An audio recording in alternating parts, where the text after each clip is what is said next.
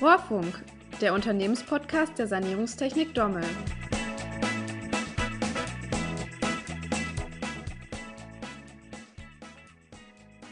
Laut einer repräsentativen Umfrage sind ein Drittel der erwerbstätigen Deutschen offen für einen Jobwechsel. Dies stellt Geschäftsführer und Führungskräfte vor eine Herausforderung.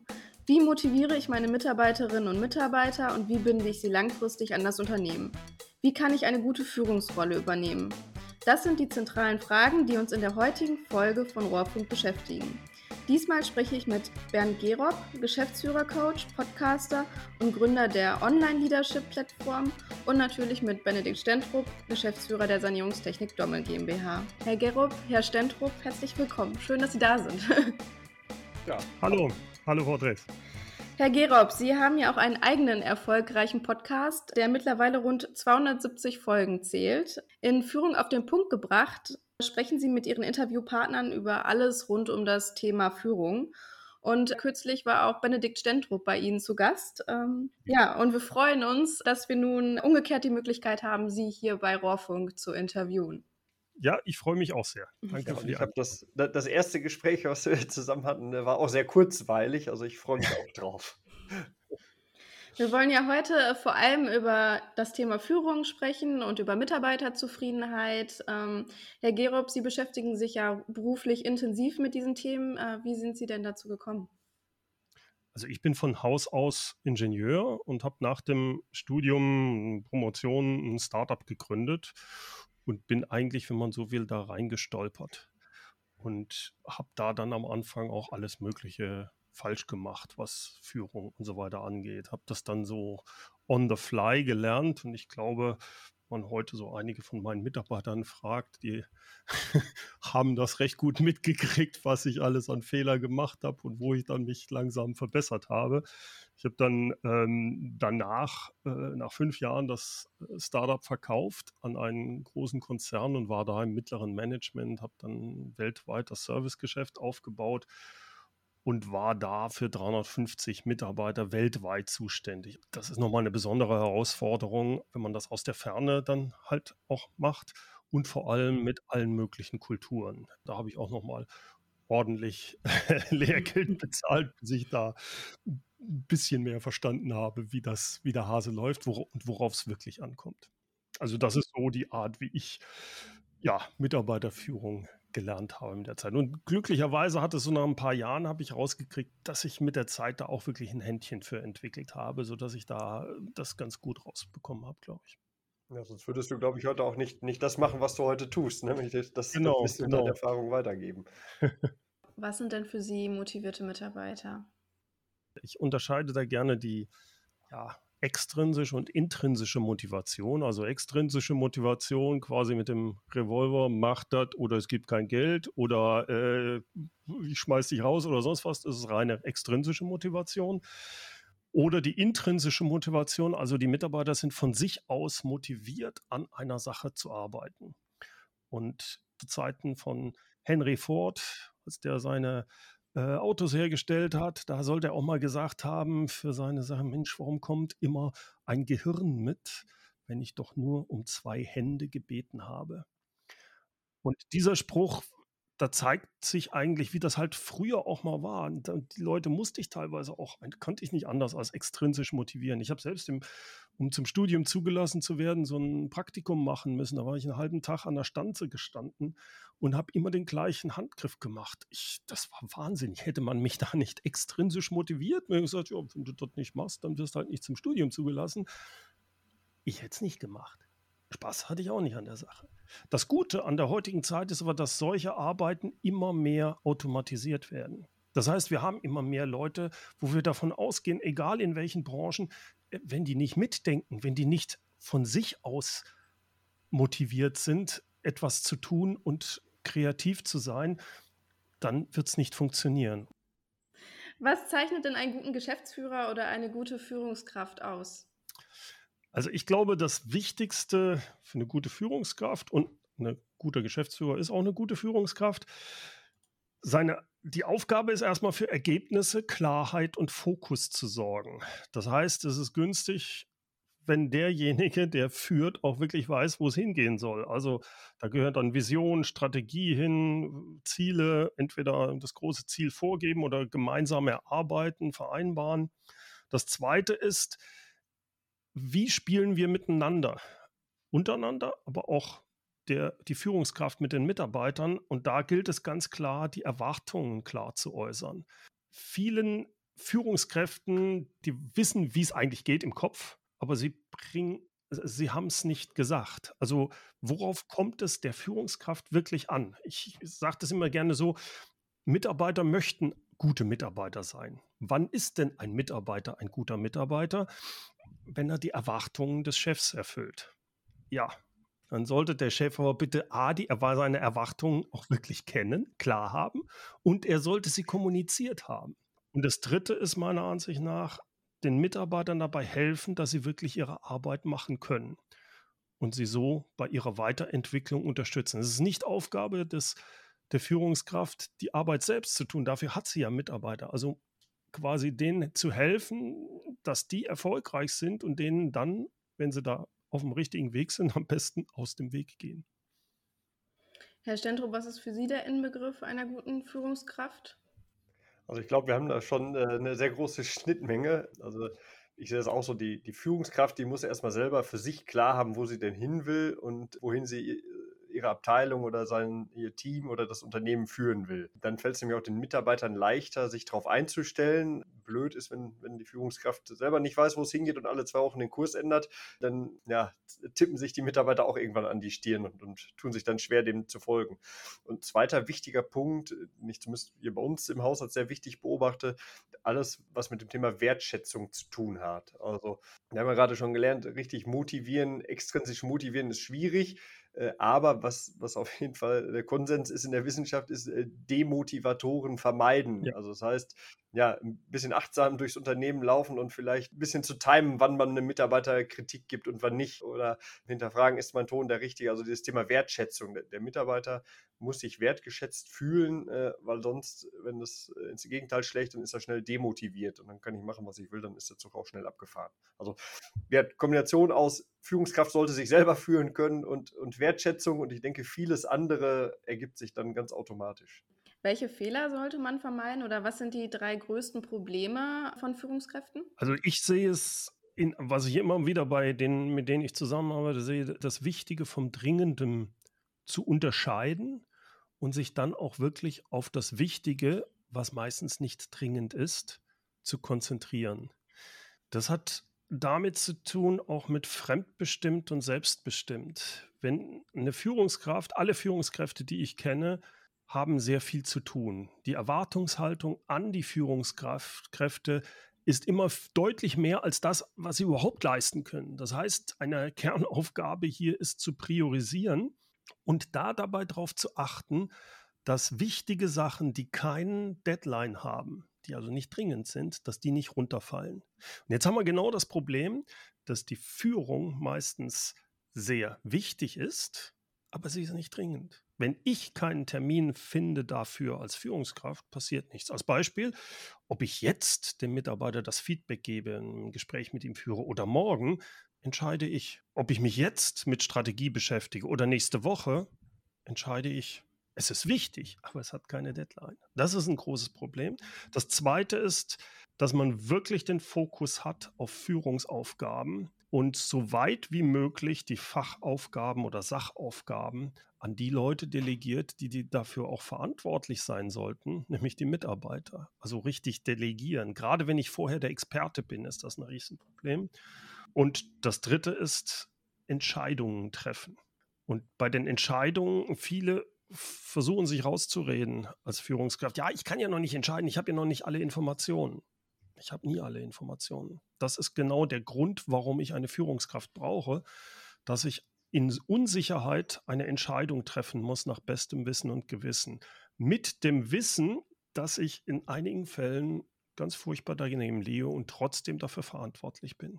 Und vielleicht bei diesen Entscheidungen auch noch berücksichtige, es geht nicht darum, geliebt zu werden, sondern es geht darum, fair und berechenbar zu sein.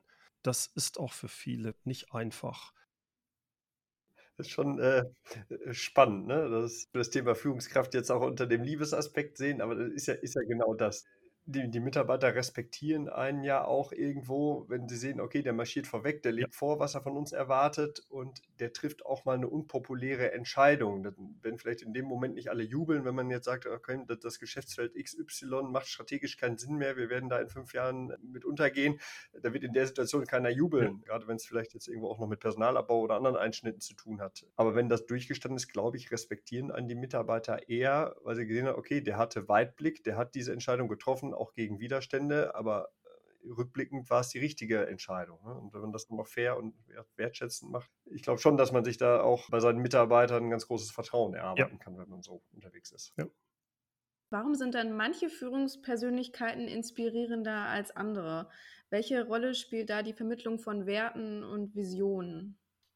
Ich glaube, die Menschen merken, ob jemand hinter einer Sache steht. Also ich glaube nicht, dass es daran liegt, dass die äh, inspirierenden Führungspersönlichkeiten unbedingt sehr ja, outspoken sein müssen. Also Leute, die ja, hurra, so, so, so, ähm, die, die trommeln oder sowas. Ich glaube, es ist mehr, die sind inspirierend, denen man es abnimmt, wo man merkt, die stehen für etwas. Die stehen für ihre Werte, die stehen für ihre Vision und wo man weiß, die lassen sich nicht so einfach verbiegen. Dann sind die auch inspirierend. Dann vertraut man denen, dann hören die Mitarbeiter denen auch zu. Und wenn die dann auch mal durch so eine, durch eine schwere Zeit gegangen sind und diese Führungskraft hat sich an das gehalten, was sie auch vorher gesagt hat und sie steht dafür, das ist dann inspirierend das baut Vertrauen auf und dann hören die Leute auch auf so jemanden. Also mich inspiriert irgendwo eine gewisse Geradlinigkeit oder ein gewisses Rückgrat. Also wie Bender schon gesagt hat, wenn jemand zu Werten steht, egal ob das jetzt Werte im Unternehmenskontext oder zu, zu Werten, was so das menschliche Miteinander angeht, wenn sich jemand da nicht wie, dreht wie ein Fähnchen im Wind oder vom ersten Gegenwind umkippt, das inspiriert mich schon, wenn jemand von seinem Thema, sei es technischer oder anderer Natur, total begeistert ist und dafür brennt und diese, auch dieses, dieses, mal, dieses Feuer rüberbringen kann. Das, das inspiriert mich schon auch. Ähm, schwer so global zu formulieren, weil es so verschiedene Charaktere dann sind, die mir da gerade so durch den Kopf gehen. Aber ich denke, das ist so diese Gradlinigkeit und Rückgrat zeigen und, und zu seinen Werten auch stehen. Ich glaube, es ist das zeigt, dass jemand sich positioniert. Egal, ob das jetzt von den Werten ist oder ob er sagt, das ist mein, da bin ich gut, das macht mir Spaß. Das ist anziehend. Das bedeutet nämlich automatisch, dass so jemand auch priorisiert und klare Kante zeigen kann. Hat denn jeder die Befähigung, äh, eine gute Führungskraft zu werden oder sind da besondere Qualitäten und Eigenschaften erforderlich, Herr Geroch? Also prinzipiell, glaube ich, ist die Frage nicht, ob es jeder lernen kann. Das glaube ich schon, wenn man halbwegs eine, auch eine Empathie hat, mit Menschen mhm. umgehen kann. Eine ganz andere Frage ist, ob jeder es machen sollte, weil ich muss es auch wirklich wollen. Denn wenn ich Führungskraft werde, bedeutet das, ich muss mich noch stärker als sonst mit mir selbst beschäftigen. Es ist eine andere Rolle und das ist für viele nicht so lustig. Denn man hat ein bestimmtes Selbstbild. Und wenn ich mich wirklich mal näher mit mir beschäftige, kann dieses Selbstbild sich verändern. Und es geht vielleicht auch in Tiefen rein, wo ich gar nicht rein möchte eigentlich. Das heißt, wenn ich mich wirklich als Führungskraft begreife, dann muss ich mich mit mir selbst beschäftigen und meine Stärken, Schwächen, aber auch meine Werte, für was ich stehe, sich das klar zu machen. Da muss ich mich festlegen. Das ist das Entscheidende. Wenn ich dann also diese Entscheidung treffe und das bereit bin zu tun, und ich bin bereit, diese Rolle auch auf einzunehmen. Und gerade wenn ich zum Beispiel in einem Team bisher war, mit allen zusammen, ey, morgens, und es macht Spaß, auch über einen Geschäftsführer zu lästern. Und jetzt werde ich auf einmal Gruppenleiter. Jetzt kann ich nicht mehr meckern. Jetzt bin ich der, über den gemeckert wird. Und das kann manchmal auch ganz einsam sein. Und das sich vorher gut zu überlegen, dass das Führungskraft sein auch bedeutet. Ich glaube, das ist entscheidend dabei. Also ja, man kann es lernen, man sollte sich aber vorher gut überlegen, ob man es auch will. Genau, es gehört, gehört ja auch noch die, die Verantwortung dazu. Ja. Ne? Also ich habe ja Verantwortung für mein Team, ich habe unter Umständen gegenüber der nächsten Hierarchieebene die Verantwortung für die Zahlen oder was auch immer. Ja. Also all das, wo man sich vorher vielleicht auch mal wegducken konnte, wenn es blöd wurde. Und dann stehe ich jetzt auch mal auf dem Deck und der Wind schlägt mir ins Gesicht, weil ich nicht, mich nicht unten in der Koje verkriechen kann. Ne? Und äh, das äh, ist schon so. Aber andersrum, ich glaube, wenn man mit ich sag mal, irgendwo gerne mit Menschen zu tun hat. Du hast es als Empathie beschrieben, ja. aber wenn man irgendwie gerne mit Menschen zu tun hat und, und dann noch vielleicht das richtige Handwerkszeug irgendwo lernt, die Methoden sich damit auseinandersetzt, dann kann es auch richtig Spaß machen. Das ist auch ja. irgendwo eine, eine, Übungssache, wie, wie ein Handwerk zu erlernen auch. Also man, aber wie gesagt, man kann da ja auch immer besser Ich werden. muss es wollen. Ich, mir, mir schwebt häufig jemand vor, dass das ist ein super Entwickler. Der programmiert wie ein junger Gott. So, das macht ihm auch Spaß. Und jetzt macht man den besten Entwickler, den besten Programmierer zum Gruppenleiter der Entwicklung. Oder bei, bei euch in, in eurem Bereich den besten, der draußen an der Montage unterwegs ist. Der hat richtig Spaß, knietief in Öl zu stehen oder sonst was. Und jetzt soll der eigentlich nur noch die Planung machen hier und mit den Leuten die Leute führen und mit denen besprechen. Der darf gar nicht mehr raus, weil das ist ja nicht mehr seine Aufgabe. Das muss ja. ich wollen. Und da kann es halt ganz schnell sein, dass er sagt, äh, nee, nee, das will ich nicht. Und dann wird er auch keine gute Führungskraft. Also ich glaube, in, die, in diese Falle tappen, glaube ich, gerne viele auch technisch affine Leute. Ja. Also ich glaube, egal welche, welchen Ingenieurwerdegang oder, oder, so du nimmst, man hat sich ja für den Weg irgendwo entschieden, weil man zum Beispiel Bauwerke besonders toll findet ja. oder das Programmieren toll findet oder irgendwelche äh, elektrotechnischen Zusammenhänge. Man hat sich ja irgendwo dafür entschieden, ist wahrscheinlich sehr gut darin und jetzt auf mal äh, darf ich da eben nicht mehr an der, an der Statik äh, rumschrauben, sondern muss irgendwelche anderen Dinge ja. machen, die ich vielleicht äh, auch mal nicht so gerne mache. Oder jetzt stehen auch mal die Mitarbeiter vor meinem Schreibtisch und wollen von mir die Lösung ihrer Probleme, obwohl ich eigentlich viel lieber gerne hier noch eine Berechnung machen würde. Also diesen, ich glaube, diese Herausforderung haben viele, auch, auch Ingenieure und Techniker, äh, vielleicht auch ein bisschen mehr als andere, weil, weil das eine halt sehr technisch ist und das andere kommt halt vielleicht eher aus dem vielleicht schon psychologischen Bereich, wo ich mit Menschen zu tun habe. Das glaube ich auch, ja. Welche besonderen Herausforderungen hat die Sanierungstechnik Dommel denn beim Thema Mitarbeiterführung? Ja, ich denke, die, die größte Herausforderung gegenüber anderen Branchen ist, dass unsere Produktion ja sehr dezentral ist. Also unsere Mitarbeiter machen die Wertschöpfung nicht da, wo die Chefs ihnen permanent auf die Finger gucken können, also in der Fabrikhalle nebenan, sondern die sind ja unter Umständen äh, ein paar Autostunden äh, vom Betriebssitz weg. Das heißt, wir müssen uns bei den, bei den gewerblichen Mitarbeitern noch mehr auf Selbstständigkeit verlassen können und auch noch mehr vertrauen. Natürlich kann der Polier mal anrufen, wenn er eine Frage hat und, das mit seinem Bauleiter besprechen, aber der ist halt nicht die ganze Zeit vor Ort. Und da müssen wir schon wissen, okay, die, die Leute draußen treffen Entscheidungen auch mit ein bisschen unternehmerischem Blick und, und treffen eben auch diese Entscheidungen und, und kommen nicht nach einem halben Tag wieder, wir konnten ja nichts mehr machen, das ist dann auch doof. Also da, ich sage mal, das Thema dezentrale Produktion auf dem Bau ist, ist das eine. Und ja, dann kommt wie überall im Handwerk natürlich auch das Thema Fachkräftesicherung, Nachwuchs äh, finden, binden, aufbauen. Das, das, denke ich, hat jeder, jeder Handwerksbetrieb heute und das ist natürlich bei uns auch, dass wir also junge Leute auch natürlich daran führen müssen, vielleicht irgendwann mal Polier- oder Kolonnenführer zu werden. Und äh, wie definieren Sie in Ihrem Unternehmen Führungskraft, den Begriff? Ja, so wie ich es gerade schon mal angedeutet habe. Also die, die, eigentlich haben wir die ersten Führungskräfte schon draußen auf der Baustelle, also die, die Kolonnenführer, die vielleicht nur ein oder zwei Mitarbeiter dabei haben, aber die, die halt anleiten müssen an dem Tag und auch für die verantwortlich sind. Ja, und dann geht das so die, die verschiedenen Ebenen hoch über unsere Projektleiter, unseren Disponenten bis hin natürlich zur Geschäftsleitung. Also wir haben da schon, also man, kann fast sagen, mehr, mehr als ein Drittel unserer Mitarbeiter ist irgendwie Führungskraft. Haben Sie da entsprechende Regeln oder Werte? Ja, wir sind vor ein paar Jahren, da gehörten wir noch zu einer größeren äh, Unternehmensfamilie, haben wir tatsächlich mal Führungsgrundsätze erarbeitet und zu Papier gebracht. Und ich muss deshalb ein bisschen schmunzeln, weil wir sind dafür äh, sogar in ein Kloster, in ein Benediktinerkloster in Klausur gegangen. Und nicht aus irgendeinem religiösen Antrieb, aber man hatte da halt Ruhe und konnte sich konzentrieren. Und gerade bei den Benediktinern waren wir überrascht, wie viele Parallelen es so zwischen der Ordenswelt und der Unternehmenswelt gibt. Also auch so, ein Orden ist ja eine Gemeinschaft, die jetzt im Fall der Benediktiner ja schon seit mehreren Jahrhunderten äh, erfolgreich zusammenlebt. Und die haben auch Regeln. Und ja, da passen nicht alle eins zu eins heute in den Unternehmenskontext, aber da waren aber auch Werte drin und Dinge, wo man sagt, ey, das passt heute immer noch. Und das war also ganz spannend zu sehen, wie, welche Parallelen es da gibt. Ja, und da haben wir die, die Ruhe des Klosters und, und die Impulse Impulse der Benediktiner ein bisschen genutzt, für uns Führungsgrundsätze auszuarbeiten. Was steht denn im Detail in den Führungsgrundsätzen? Also da steht drin zum Beispiel, dass wir einen kooperativen Führungsstil pflegen wollen, also dass wir Konflikte sachbezogen angehen wollen, dass wir konstruktive Kritik üben und uns auch selber der Kritik stellen. Oder wir haben definiert, welche, welche Eckpunkte für das Übertragen von Verantwortung an Mitarbeiter gültig sind. Aber da stehen auch ja, ganz banale Dinge drin, dass wir positiv denken und handeln wollen. Oder dass wir als Unternehmen äh, auch irgendwo uns gesellschaftlich engagieren wollen, weil wir uns da in irgendeiner Verantwortung sehen. Also es geht um das Thema ja, Verantwortung, um das Thema Verantwortung übertragen an Mitarbeiter und ja, Regeln, wie gehen wir miteinander um. Da ist jetzt nicht jedes Detail geregelt, sondern das ist so ganz, eine ganz grobe Leitplanke oder äh, vielleicht auch ein Wertesystem, dem wir uns unterwerfen oder unterwerfen wollen. Bieten Sie auch Fortbildung an, also Ihren Führungskräften, äh, damit sie sich weiterentwickeln können?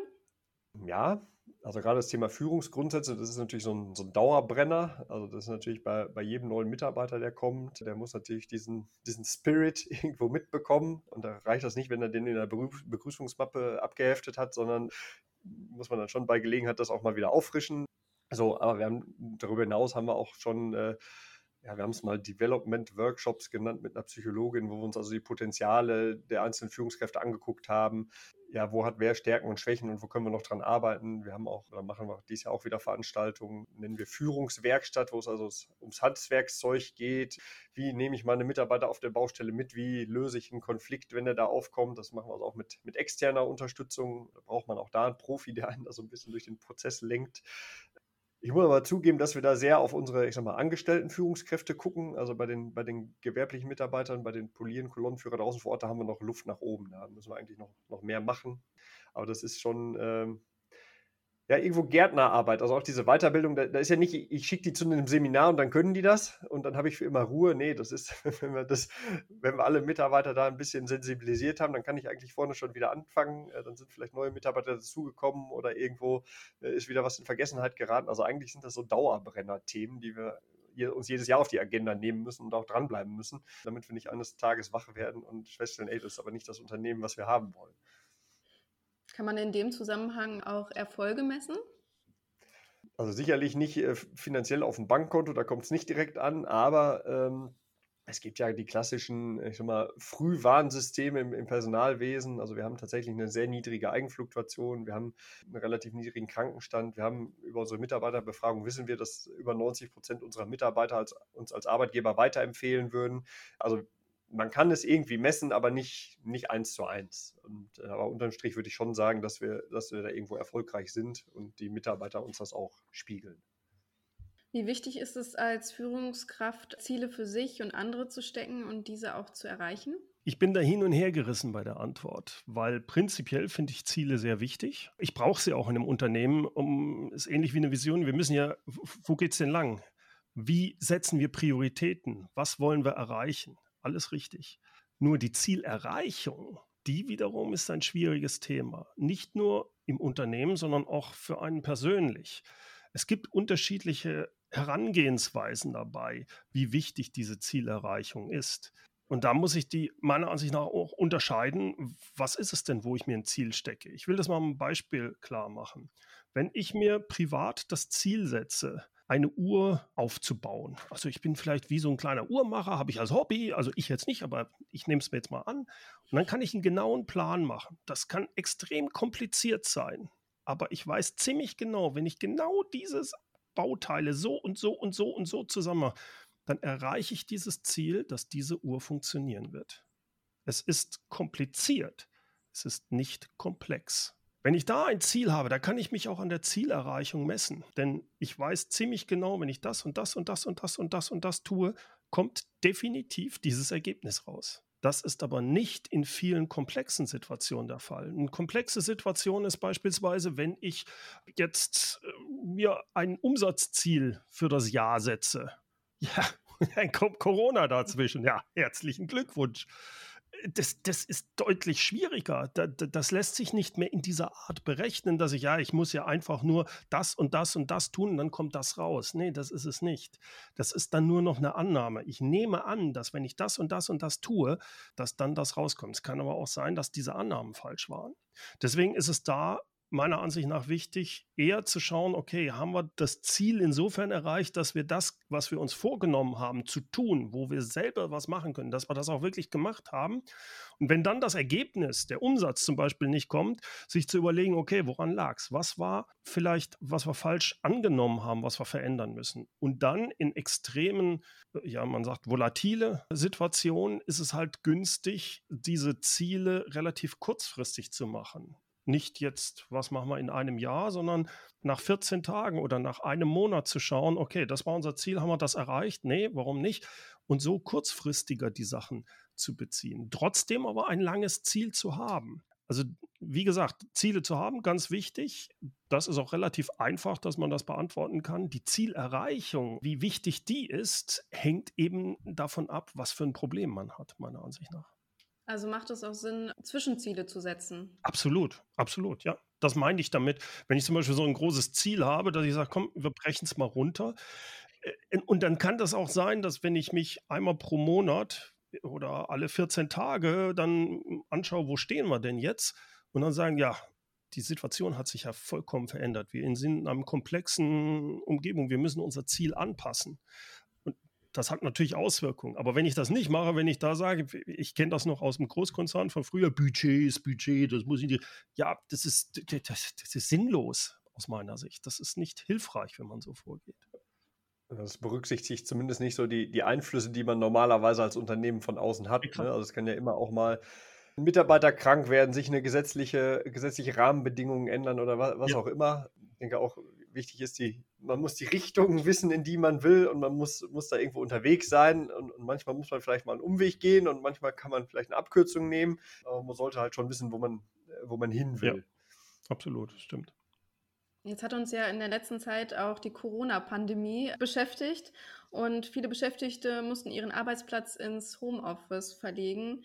Wie gelingt es mir denn in so einer dynamischen Zeit nahe meinen Mitarbeiterinnen und Mitarbeitern zu sein? In dieser Corona-Zeit hat sich sehr stark gezeigt, weil die Leute halt wirklich ins viele ins Homeoffice mussten, wo schon wirklich mit Vertrauen geführt wird und wo noch viel zu stark kontrolliert wird, meiner Ansicht nach. All die, die sagen, ja, es geht ja um Arbeitszeit. Ich weiß ja gar nicht, ob der zu Hause arbeitet. Die hatten Riesenprobleme. Und das wird noch stärker werden, da bin ich fest von überzeugt, weil es geht nicht darum, um die Arbeitszeit zu kontrollieren. Was, was soll das? Es geht darum, Ergebnisse zu erreichen gemeinsam. Also ist es mir doch, muss es mir doch vollkommen egal sein, ob mein Mitarbeiter jetzt um 10 Uhr aufsteht und an, an seinem Tischchen da zu Hause sitzt oder ob er um 7 Uhr oder ob er abends was macht. Es geht um das Ergebnis nachher. Und da, das haben viele halt nicht dieses Vertrauen. Und ich glaube, das ist das Entscheidende in, in so einer Situation, dass man einen Vertrauensvorschuss den Mitarbeitern gibt und sagt, hier, nimm dir die Zeit, wie du es brauchst, aber das Ergebnis, da werden wir schauen, ob das hinkommt. Und der, ob der jetzt da wirklich dann acht Stunden zu Hause an dem Schreibtisch gesessen hat oder nur sieben, das ist doch vollkommen egal in dieser Situation. Also es, um das mal zu sagen, es geht um das Vertrauen, dass man sagt, okay, es geht nicht um Arbeitszeit, es geht um diese Ergebnisse. Das Zweite, würde ich sagen, ist ganz wichtig, um dieses Vertrauen auch rechtfertigen zu können, auch um zu sagen, muss ich sehen, wie, wie tickt derjenige, was für Hilfe braucht er, läuft es denn okay? Und da ist es wichtig, dass ich mir jetzt als Führungskraft Zeit nehme in den sogenannten One-on-Ones, wo ich mit denen Mitarbeiter regelmäßig möglichst, das kommt jetzt vom Mitarbeiter drauf an, aber mindestens mal alle 14 Tage einfach nur mit ihm eins zu eins sprechen. Und das muss gar nicht über Tagesgeschäft sein, das können persönliche Sachen sein, um rauszukriegen, wie, wie tickt der, was braucht er von mir und auch von meiner Seite aus zu sagen, was ist meine Erwartung. Und die dritte Sache, wenn ich auf in dieser Art unterwegs bin. Es braucht klare Regeln, zum Beispiel für die Kommunikation. Banales Beispiel, wenn ich als Führungskraft eine E-Mail schicke, was erwarte ich von meinem Mitarbeiter, wann er darauf antwortet? Soll er die einmal am Tag lesen? Soll er sie alle vier Stunden lesen? Keine Ahnung. Macht, macht euch eine Planung. Und die gemeinsamen Erwartungen, die der Mitarbeiter an mich hat, was braucht er als Unterstützung und die ich an ihn habe. Also das sind so die drei Sachen. Vertrauen, One-on-Ones und klare Regeln und Erwartungen, glaube ich. Das ist ganz entscheidend. Hm, ich würde gerne noch einen Punkt ergänzen. Wir haben beobachtet, dass manche unserer Mitarbeiter, ich meine, wir hatten ja eine sehr dynamische Nachrichtenlage und äh, jeden Tag eine, eine neue Hiobs-Botschaft und Einschränkungen und ganz viel Unsicherheit. Wir hatten ein bisschen den Eindruck, dass unsere Mitarbeiter auch noch mehr Informationsbedarf hatten ja, als sonst. Zum einen, weil eben man hat sich nicht mehr nebenbei an der Kaffeemaschine getroffen, weil ja alle im Homeoffice waren. Und wie gesagt, dann gleichzeitig wurde man natürlich äh, mit allerhand Negativnachrichten den ganzen Tag zugeschossen, sage ich mal. Wir haben versucht, sehr viel, ich sag mal, interne Kommunikation zu betreiben, sei es über Messenger, sei es über Videoansprachen, sei es über ja, übers Intranet. Also das heißt, äh, es gibt eine Maskenpflicht ab Montag. So, wann kann sich denn wer wo eine Maske abholen? Also diese Info so früh wie möglich rauszugeben. Und das gleiche eben mit, mit Tests und mit Impfungen. Da hatten wir schon festgestellt, dass unsere Mitarbeiter da auf diese Infos und diese klaren Ansagen, okay, komm, ab dann könnt ihr euch testen lassen, ab dann können wir ein Impfangebot machen. Äh, da haben die regelrecht drauf gewartet und äh, ich glaube, es wird auch honoriert, dass wir da zumindest bei den Informationen ziemlich schnell am Ball ja. waren. Also ich glaube, das ist ganz wichtig, was du da sagst. Ja, ja ne, also dieses, ähm, ja, ich meine, das waren nun mal komische Zeiten und, und, keiner konnte eine Woche in, oder zwei in Voraus gucken, aber das, das, was wir belastbar hatten, haben wir halt kommuniziert und das ist gut angekommen. Herr Gerob, welche Trends sehen Sie in der Führung? Das ist ein bisschen schwierig, aber ich will es mal sehr auf einer sehr oberen Ebene sagen. Ich glaube, wir sind in einer Zeit, in der immer mehr Arbeiten, also repetitive Arbeiten so, ähm, dass die automatisiert werden, egal in welcher Branche. Das bedeutet, ich habe es vorhin mal mit dem Henry Ford es wird, wir werden nicht mehr Mitarbeiter brauchen, die ihren Kopf nicht benutzen. Wir brauchen die Leute, die ihren Kopf benutzen. Das heißt, wir brauchen mitdenkende, kreativ arbeitende Mitarbeiter, auf, egal auf welcher Ebene. Und das heißt, wir müssen anders führen. Wir müssen darauf achten, dass wir, du, du hast vorhin ja auch schön gesagt, es geht darum, diese intrinsische Motivation, die Leute haben, die Mitarbeiter haben, die sich engagieren wollen, die ankoppeln an das Unternehmen, an das Ziel, die sagen, ja Mensch, finde ich doch, dass ich das nicht kaputt mache als Führungskraft, sondern dass ich das unterstütze. Ich muss die nicht motivieren, die sind motiviert. Ich muss darauf achten, dass ich sie nicht demotiviere. Da gibt es einen Spruch, den ich immer gerne loslasse dabei ist, nach spätestens drei Jahren hat jede Führungskraft genau die Mitarbeiter, die sie verdient. Wenn also eine Führungskraft sich beschwert, äh, meine Mitarbeiter sind nicht motiviert, ja, dann überleg mal, warum, liebe Führungskraft. Ja, ich denke, das äh, trifft den, den Nagel auf den Kopf. Das sind meistens dann auch die Leute, die am lautesten über den Fachkräftemangel schimpfen, die nämlich nicht so wertschätzend über ihre Mitarbeiter reden. Genau. Das, ist, äh, das passt schon ganz gut zusammen. Aber gut, wir wollen ja nicht schlecht über andere reden. Mit diesen ganzen Trends, ich habe immer so ein bisschen so ein Problem damit, wenn alter Wein aus neuen Schläuchen oder wie heißt das? Also man, man denkt sich einen, einen tollen englischen Begriff aus und das ist jetzt der, der neueste Trend in der Führung, dann ist das halt Agile Leadership oder irgendwie sowas da kann ich dann nicht so viel mit anfangen. Wir für uns haben irgendwo unsere, unsere Ziele und Werte relativ klar und arbeiten halt konsequent dran, da auf dem Weg zu bleiben. Und die Herausforderung ist dann eben, alle Mitarbeiter mitzunehmen, auch neue Mitarbeiter mitzunehmen, ist gleich auch Herausforderung, nicht inkonsequent zu werden oder ja, ja, das wird schon. Und, äh, ne? Also wenn, wenn ich mein, mein Ziel oder meine Richtung kenne und, und weiß, mit welchen Werten ich da hinkommen will, dann ist das eigentlich schon Aufgabe genug. Da brauche ich gar keinen, gar keinen Trend oder gar keine neue Methode oder ich kann ja auch nicht jedes Jahr eine neue Sau durchs Dorf treiben. Also das ist schon, äh, so gesehen ist Führung schon herausfordernd genug, egal welchen Namen, ob auf Deutsch oder auf Englisch man dem gibt, das ist schon herausfordernd genug, aber es macht auch Spaß. Ja, kann ich nur unterstreichen. Jetzt vielleicht zum Abschluss noch die Frage, wir haben ja jetzt so viel über Berufliches gesprochen und über Führung. Äh, was machen Sie eigentlich in Ihrer Freizeit? Herr Gerob, vielleicht Sie zuerst?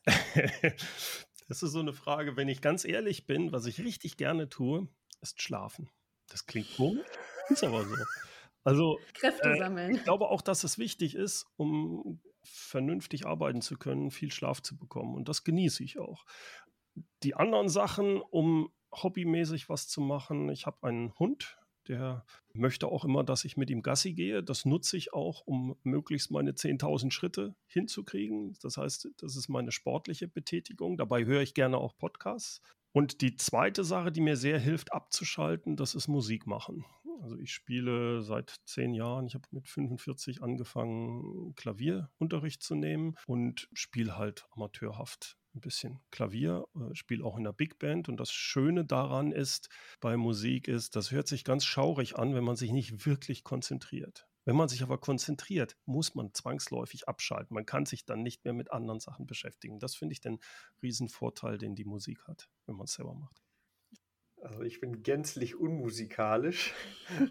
Alles, wobei ich gut meine Gedanken sortieren oder abschalten oder mich erholen kann, hat irgendwo mit Bewegung an der frischen Luft zu tun. Also sei es auch entweder mit dem Hund raus oder ja, auf, auf dem Rad oder in Laufschuhen äh, sich mal sportlich ein bisschen auszupowern. Das macht mir Spaß. Äh, auch da sucht man sich Ziele und versucht da irgendwie hinzukommen, wenn es auch nur gegen den, den inneren Schweinehund ist. Und ja gut, wir, wir haben dann äh, Kinder und das macht natürlich auch Spaß, jetzt gerade im Sommer, wenn man mal eine Nacht im Zelt verbringen kann oder so. Ähm, da, äh, ja, es klingt jetzt doof, aber natürlich kostet das Zeit, aber das ist so der ganz große, gibt auch ganz viel Energie. Das macht so, so Spaß, wenn man die heranwachsen sieht. Absolut, ja. Herr Gerob, Herr Stendrup, ich danke Ihnen beiden ganz herzlich für die spannenden Impulse zum Thema Führung und Mitarbeiterzufriedenheit. Vielen Dank auch an unsere Zuhörerinnen und Zuhörer. Wir hoffen, Ihnen hat diese Podcast-Folge gefallen. Weitere Informationen zum Thema Führung finden Sie auch in den Folgenotizen. Tschüss und bis bald. Tschüss, vielen Dank. Tschüss.